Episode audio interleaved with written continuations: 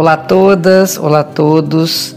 Eu sou Cláudia Lisboa, sou astróloga, professora de astrologia e sou escritora.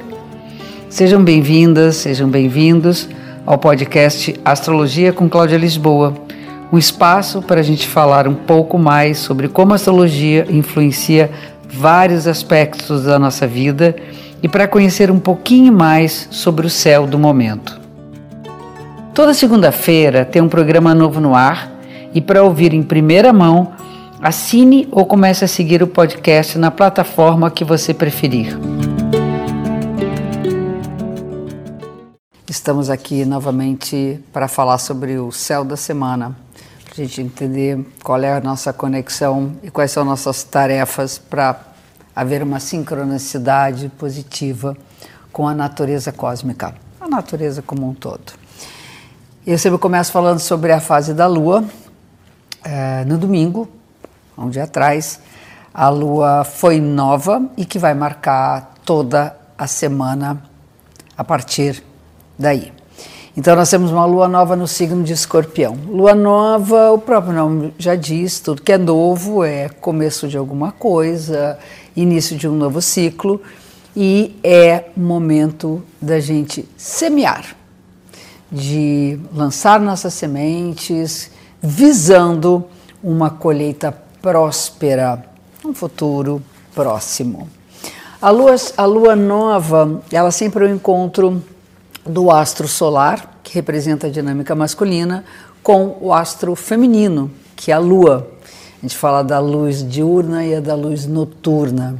E esse encontro é como o encontro do casal no céu, que tem várias formas de relacionamento. É tão bonito, né? Eles vão, eles se afastam, eles às vezes entram em conflito, depois eles se harmonizam, aí eles ficam em situações opostas, se complementando, e aí vai até novamente se encontrarem. Então esse encontro é muito bonito. A lua nova é ritualizada em todas as culturas, e tanto é que é Novilunium, é um nome interessante, a lua nova.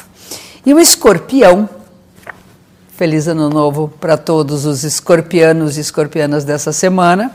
Ah, o escorpião representa renascimento, revolver as profundezas, limpar o que está debaixo do tapete, tudo que está oculto, tudo que não transparece, tudo que de alguma forma, subjetivamente, nos leva à angústia, à ansiedade, ou, ou tudo aquilo que está oculto que é grande potência a ser despertada. Então tem duas dicas para a semana. Uma, limpeza. Limpar as profundezas da alma, limpar os sentimentos, limpar-se dos ressentimentos e mágoas. Dois, deixar surgir o que está adormecido e que, de certa maneira, não desperta por conta desse acúmulo todo que nós temos como uma espécie de poeira ali na superfície da nosso, do nosso psiquismo e que impede com que a gente possa se renovar. Então, feliz renovação. É um momento bastante fênix, é um momento de cultivar novos sonhos, novos desejos, de limpar a casa, como eu digo. Aí vamos para os aspectos da semana. Nós temos um, um desafio, é uma semana com uma semana de desafios, podemos dizer assim. Eu estou olhando aqui, tem alguns desafios. O primeiro deles é no campo dos afetos. É, de alguma forma a gente tem carências, né? De alguma forma não, a gente sempre tem carências.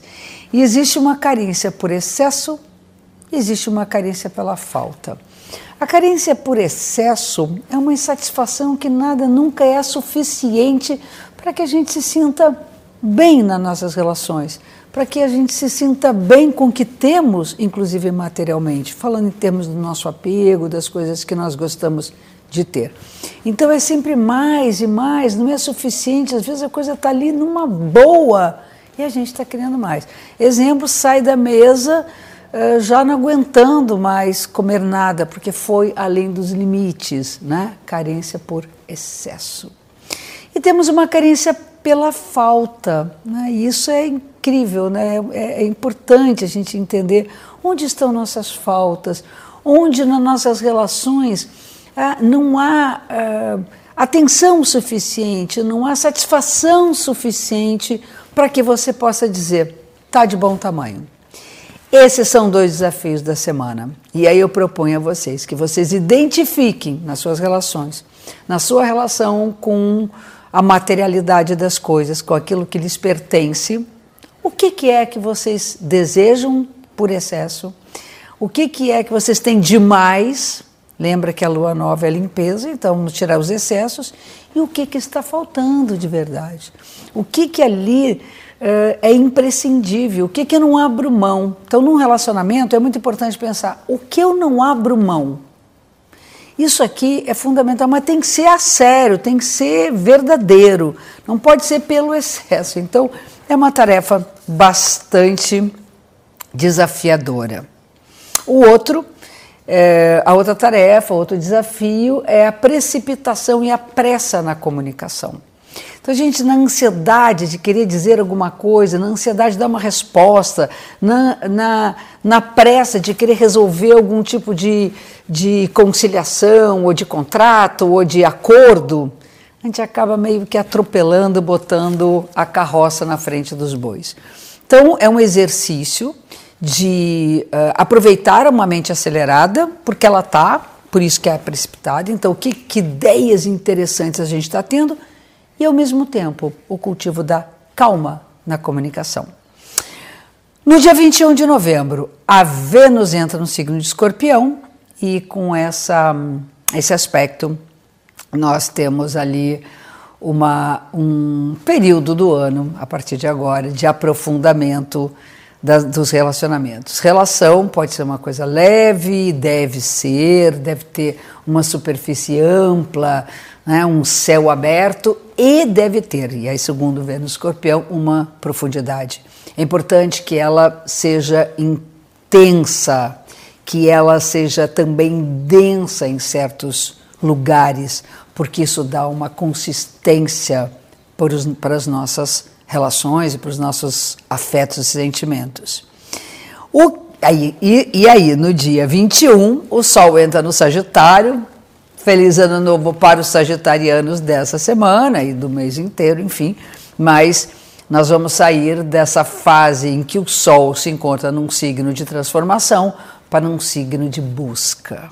Né? Sagitário tem a ver com nossas buscas, nossa, nossa travessia, nossa jornada pela vida, né? aquela flecha apontada para o alto. E para finalizar, a semana será coberta pelo senso de responsabilidade. Esse senso de responsabilidade vai ajudar a lidar com a carência pelos excessos, a carência pela falta e aproveitar a profundidade e a amplitude de Escorpião e Sagitário. E aqui a gente fecha mais um episódio da semana. Obrigada pela audiência. Espero vocês também no Instagram, arroba Cláudia Lisboa, e no Face, Escola Cláudia Lisboa de Astro. Até a próxima semana. Um beijo grande.